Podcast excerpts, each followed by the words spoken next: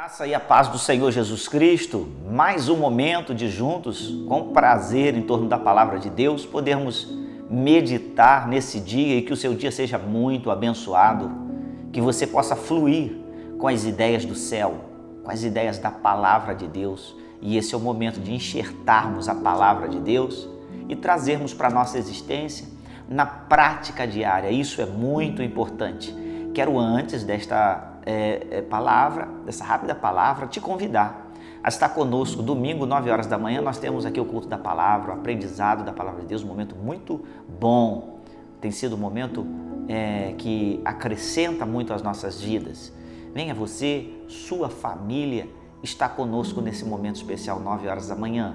Também 18 horas e 30 minutos, um momento de celebração a Deus, onde todos juntos em um só som, uma só voz, um só espírito, nós vamos adorar a Deus, celebrar a Deus, nos alegrar e receber do Senhor orientações na Sua palavra, na mensagem deste culto. 18 horas e 30 minutos.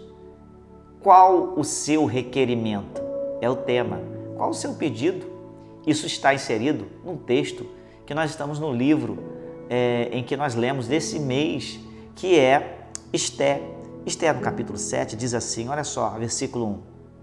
Vide, vindo, pois, o rei com Amã para beber com a rainha Esté, disse também o rei Esté, no segundo dia, no banquete do vinho: Qual é a sua petição, rainha Esté? E se, que te, e, se te dará? E qual é o teu requerimento? Até metade do reino se fará. Nós estamos diante do texto de uma história de quem não sabe ou não lembra de que Esté ela foi levantada em um reino em que um rei de outra nação é, estava dominando sobre Israel. E Esté, como israelita, ela foi criada sem pai, sem mãe, foi criada pelo seu tio Mardoqueu, aonde naquele reino rainha Esté é escolhida como uma jovem e virgem que era o rei havia deposto a rainha Vasti e escolheu as jovens de todos os, os países que estavam lá né, no reino dele e Esté foi a escolhida. Esté, por propósito de Deus, estava naquela é, posição de rainha. Agora ela faz um pedido porque havia alguém que era Amã que estava perseguindo o povo judeu. Mas diante do rei, ela solicita um jantar com esse tal de Amã para que ela dissesse a situação e o problema que estava havendo, a perseguição que estava havendo. E naquele momento o rei traz a ela o direito de resposta e o desejo de que é, o desejo dela seria cumprido até a metade do reino se daria a ela. Olha só que posição Olha só que privilégio para aquele momento. Esté estava com a faca e o queijo na mão. Essa é a realidade de que Deus a colocara nesse tempo e ela entendeu isso. Olha, eu quero te dizer, a pergunta nesse tema é qual o teu requerimento?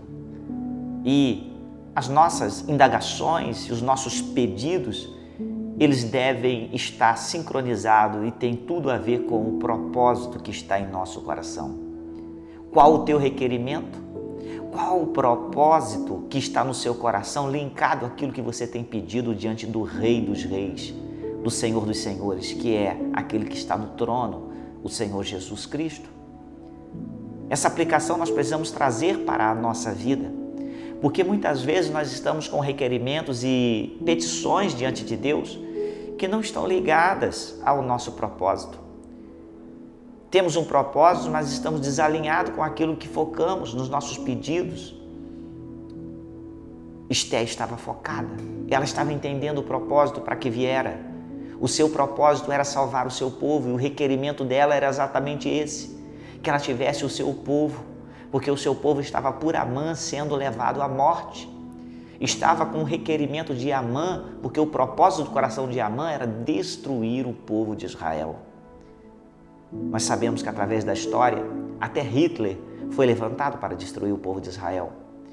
E o arco-inimigo de Deus, que é Satanás, ele sempre levanta propósitos nos corações de homens para destruir o povo santo, porque ele odeia a semente de Davi. Ele odeia aquele que é o Messias. Ele odeia tudo aquilo que se chama Deus, porque ele um dia quis ser Deus e foi expulso do céu por isso. Olha só como a intenção e o propósito do coração de Satanás é destruir. E o propósito do coração de Amã era exatamente esse: destruir o povo de Deus. Mas o propósito de Esté era exatamente ter o seu povo salvo. Por isso, o seu requerimento, o seu pedido, diante de uma proposta, olha, até a metade do reino se te dará, Esté. Ela poderia, se egoisticamente ela estivesse vivendo um outro propósito, um propósito particular, vamos dizer assim, e não o propósito de Deus mas o propósito de Esté era o propósito de Deus e se tornou seu propósito particular. Não era o seu propósito egoísta. Se ela estivesse vivendo esse propósito egoísta, ela pediria metade do reino ou pediria grandes coisas materiais. Mas nós precisamos aplicar isso à nossa vida. Muitas coisas estão diante de nós e muitas propostas estão diante de nós linkadas e é, é, é, totalmente exclusivas às coisas passageiras, materiais, e depende do nosso propósito e do egoísmo do nosso coração tratado. Tem que ser tratado o nosso coração para que estejamos no propósito de Deus. E ao estar no propósito de Deus, nós podemos fazer até como Salomão. Pede o que queres. E ele pediu sabedoria. Ele pediu algo que está no nível do reino do Espírito, no reino do conhecimento. Ele pediu sabedoria que vem do céu, sabedoria que vem do, da fonte, que é Deus. E muitas vezes nós trocamos por causa de propósito egoísta os propósitos daquele que é a fonte da sabedoria, o próprio Senhor Jesus Cristo é a fonte de todas as riquezas. Então nós precisamos estar entendido nisso, estar direcionado o nosso coração aos propósitos que Deus tem. Para encerrar, Esté estava diante de um propósito e ela sabia bem o que queria, porque para aquele tempo ela viera para salvar o seu povo, o povo de Israel. Mas em outro tempo, mais à frente, talvez mais de 700 anos à frente, acontece em Marcos, no capítulo 6, registra que a filha de Herodias, e de Herodes, também foi proposto a metade do reino. Esta mesma proposta, que era tradicional diante dos reis, fez a essa jovem e disse: Até metade do reino se te dará, peças o que queres. E sabe o que essa menina pediu? Sabe qual era o propósito do coração desta menina? Era a cabeça do profeta João. Enquanto Esté pede o seu povo, Amã morreu na sua forca não pelo pedido exclusivamente de Esté. Amã morreu porque quem dera ideia aos próprios eunucos que serviam o rei disse: Olha, ele construiu uma forca para matar o pai de criação de Mardoqueu, o pai de criação de Esté. Ele fez na casa dele essa forca de muitos metros de altura, em um enforque nesta forca que ele mesmo construiu. Olha só, a sentença veio pelas próprias mãos deles e por aqueles que estavam ao seu redor, e não por Esté. Esté pediu o seu povo. Esté pediu liberdade do seu povo. Embora ela estava denunciando Amã, que era o opressor e que gerava a lei para matar, o edito para matar o seu povo. Mas olha só, aquela jovem 700 anos depois, a filha de Herodias e Herodes, pede a cabeça do profeta. embora errada, ela não pediu coisas materiais do reino. Isso é em contraposição, quer dizer que até o reino do Espírito, as coisas malignas, também cumprem propósitos e muitas vezes não está diretamente ligado ao desejo de coisas materiais. Pediu a cabeça do profeta João e teve a cabeça do profeta João. Deus permitiu isso. Enquanto uma pede o seu povo que viva, olha só, a outra malignamente pede a cabeça de um profeta, que foi o último profeta. e que batizou a Jesus. Mas os propósitos, como são diferentes, embora estejam todos no âmbito do reino do Espírito. Qual o seu propósito? Qual o seu requerimento?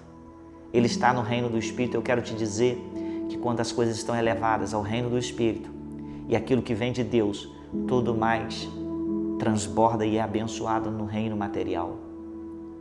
Como eu disse, Salomão pediu sabedoria e abençoou o reino físico.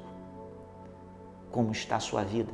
Peça ao Senhor que o propósito que Ele tem no seu coração se torne nítido e todo o seu requerimento esteja diante dele. Eu fico por aqui. Deus abençoe a sua vida, medite nisso.